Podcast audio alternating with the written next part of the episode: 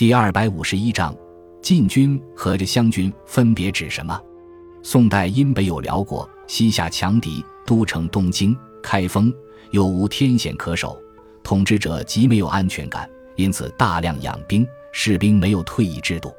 到宋太宗时，兵士老壮强弱不齐，不像样子。宋太宗于是从中挑选年轻健硕者，组成一支精锐之师，称为禁军；剩下的则称为湘军。禁军是宋朝的中央军及正规军，也称上军。除一部分驻守在河北以防备辽南下外，其余基本上都驻守在东京及附近地区，拱卫京师。宋朝真正的战事，边防任务主要依赖禁军，因此禁军俸禄、福利也远远高于湘军。如禁军士兵在驻防地可携带家属，并分配家属营房。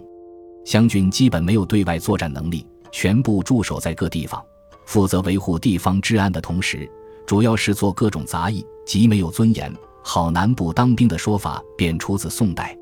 另外，宋代对罪犯实施的充军刑罚便是充湘军。